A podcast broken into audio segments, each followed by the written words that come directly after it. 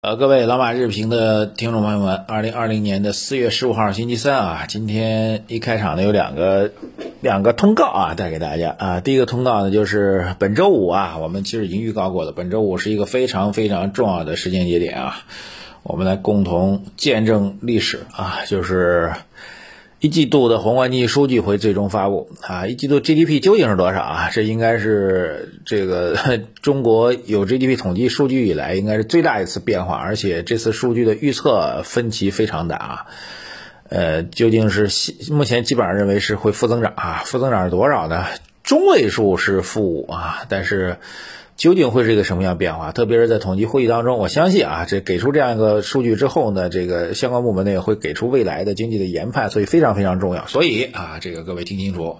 接下来是属于我的内容。那会在周五的晚上七点钟啊进行一次视频直播啊，但这次视频直播的平台呢，我们略微有些调整啊，所以请各位务必到我们的微信公众号“财经马后曼”的头条，获取我们周五。晚上视频直播的这个二维码扫描并进行关注啊，那么到了相关的时间节点之后，啊，就周五的晚上七点钟之后，我们的直播的链接就会在这个渠道推出来啊，请各位务必务必务必关注，否则可能就看不到了，好吧？这个周五晚上七点钟，我会在第一时间啊，周五的晚上的第一时间为大家解读一季度的宏观经济数据啊，未来的政策、投资逻辑啊，这个而且视频啊，请各位务必多多的支持和关注。呃，找到微信公众号头条，找到我们的海报进行扫描关注，这是第一件事情啊。第二件事情呢，就是大家知道我们周末的音频节目也正式推出了，马到财到，很多朋友可能还没有关注到，或者想关注到没有去收听，所以我们今天把第一期节目的呃这个内容也在我们公号的三条给大家推出来了，请各位去收听啊。当然更重要，欢迎各位批评指正。好，两个公告啊，这个昨晚上美国股市又大涨。呃，道指涨了百分之二点三九，标普涨百分之三，纳斯达克涨百分之三点九五啊！这个美国股市一夜之间从技术性的熊市又进入到了技术性的牛市，哈，特别是这个道指啊，已经反弹到了两万接近两万四吧，两万三千九百四十九点啊，这个反弹幅度也是非常非常厉害的啊！这就是海外市场。海外上目前的昨天晚上最新的消息，就告诉我们说，呢，海外上的疫情出现了一些比较明显得到控制的一个状况。意大利的新增数据啊，意大利欧洲最厉害就意大利了，意大利新增的数据已经创出来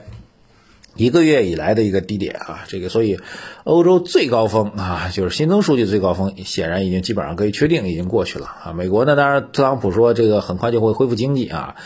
呃，希望五月一号开始呢就会有一个大的变化，希望如此啊，所以。疫情这件事情，我们一直在讲，不用过度担忧啊。这个市场的情绪永远是会放大的，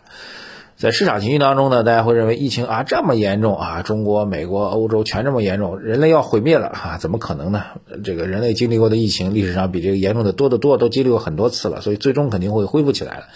当然呢，缺点呢就是疫情拖延了整个经济复苏的时间。但是相信啊，这个人们的人类的这个忘性是很大的，很多事情。在这个风波当中的时候，紧张的一塌糊涂啊！这个各位还记得日本福岛核电站爆发的时候，这个爆炸的时候，我们中国人大量的囤盐嘛，过后立马就忘了。人类的记忆是很短暂的啊，对于关注度来讲，人类的记忆是非常短暂的。所以事情一旦过去，真的会过去啊，肯定会过去。到那时间节点，这个吃喝拉撒各种的消费都会蓬勃出来啊，无需担忧，无需为老天爷去担忧，好吧？这是第一个要强调给大家的。而且时间其实已经无限的接近了啊，这个虽然还在说可能还会有第二波疫情反弹啊，人们之间还是会长期延续啊，等等等等啊，这个很负责任告诉大家，这个疫苗的研制比我们想象中的成功速度要快。虽然到目前为止没有特效药，但是特效药的研制要比疫苗要复杂多多。啊，理论来讲，只要找到这个这个病毒体的相关的这个整体 DNA 序列之后，各种疫苗的研究的路径其实都非常清晰的，这是一个很成熟的科学，需要的就是时间而已啊。当年只是 SARS 突然消失了，后来没有做这个事情而已啊。好，昨天晚上到今天几个重要的事情，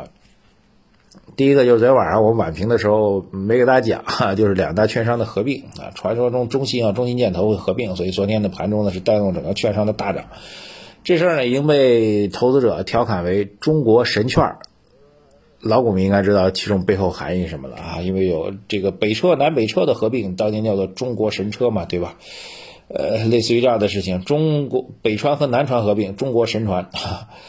呃，所以这个还有武钢跟宝钢合并啊，人称中国神钢，啊，所以这个中信和中信建投的合并被称为中国神券啊。当然，两家公司昨天晚上是否定的，否定这个事情的，说没有啊。这事情也挺有意思啊，因为是昨天是在相对来说比较靠谱的这个全球的财经媒体彭博社上，彭博社有个终端啊，这个终端往往第一时间会推送这个。很重要的消息，那么推出来之后呢，大概就是据知情人透露说，当原文还是这样说，据知情人透露，高层正在考虑两家公司的合并啊，说的也对啊，毕竟是考虑，其实没有结论。两家公司收盘之后齐齐否定啊，这对于今天券商股的表现呢，可能会有一定打压。但是啊，我这里要重要提醒一下，当年的中国神车最早传说北车跟南车合并的时候，两家公司第一时间也是否定的。啊，这个最后呢，就国有企业的这种的战略并购，最终的合并呢，其实是啊行政命令一句话，所以最后行政命令下来，哎就合了啊，这是 历史上的一个故事。但历史故事当中的第二个点就是合并之后股价一直是暴跌的，好吧，把这故事完整版的简单的透露给你。所以我个人觉得这件事情未必是空穴来风啊，券商业的并购重组应该是大概率事件。原因很简单，就是我们对于整个外资的开放已经是。今年二零二零就会全面落实。理论上来讲，未来外资在中国应该是所有的业务都会去正面的跟我们竞争。你在这事情之前还不抓紧把他们都做大，否则万一干不过人家呢，对吧？我觉得这个思维是完全完全符合逻辑的。至于做或者不做，是行政部门最终决策，那拍不拍板的一个小的动作而已。理论上来讲，做没有任何问题。所以我个人认为啊，这种最终啊，券商行业大合并的概率还是比较大的啊，甚至还说非常大。所以这里提示给大家啊，至于做不做券商、买不买券商，那您的事儿啊，我只做这个基本逻辑上的一个分享。这是第一个事情。第二事情呢，就是国务院召开的常务会议啊，再次提到了要提前下达一定规模的地方政府专项债，而提到了要进行城镇老旧小区的改造，要达到三点九万个，这个数据呢比去年增加了一倍啊。注意啊，这里有个词儿的区别啊，前两年其实我们流行的不是改造，而是不是旧改，而是棚改。棚改主要是棚户区啊，棚户区就是。比这个老旧公房还要更老的那种房子，你可以这样来理解啊，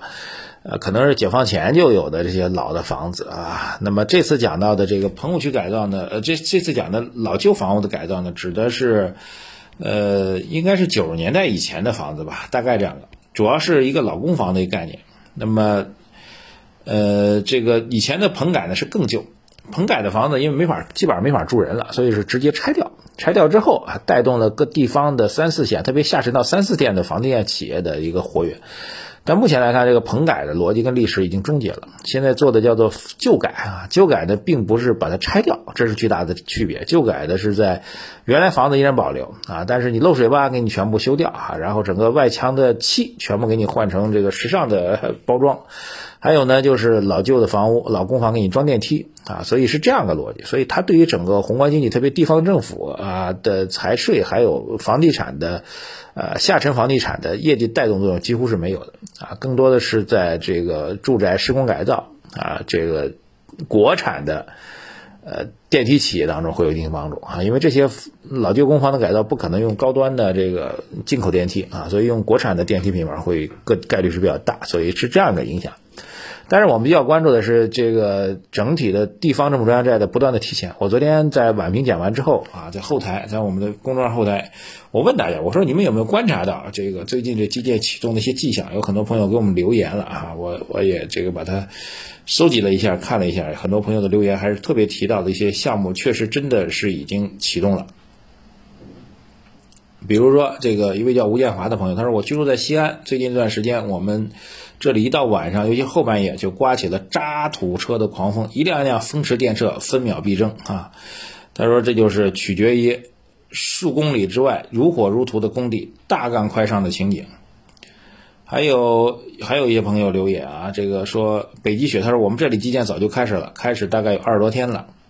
还有一位朋友叫做阿尔法维卫，他说马老师，上海临港的工地都开了，不管是高架桥、场馆还是住宅。还有一位朋友给我们留言啊，是叫做你啊，名字叫做你。他说我是在武汉市政建设集团下面子公司上班，工地确实开工了啊，武汉也已经全面开工了。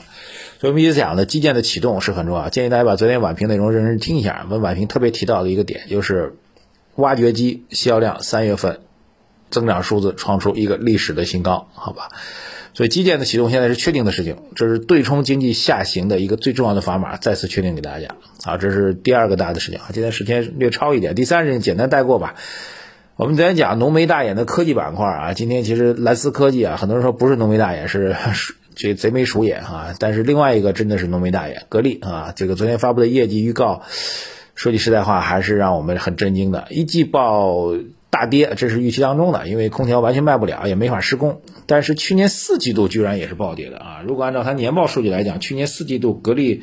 业绩是暴跌了百分之三十啊，利润是暴跌百分之三十，这个数据还让我们颇为震惊的。我目前没有办法推断其中的原因，但比较直观的原因是去年四季度，呃，格力和奥克斯和美的开展了一波空调的价格大战啊。那这个挺有意思，我觉得历史当中格力能够杀出来，就靠着高性价比，当然也是一轮一轮的价格大战，能够在几百家、上千家的空调企业当中杀出一条血路。那现在已经是纯粹的寡头了啊，主要是美的、格力和海尔啊，当然加一个黑马奥克斯，继续杀价格战，其实意义已经不是很大了。这其实意味着整个行业的。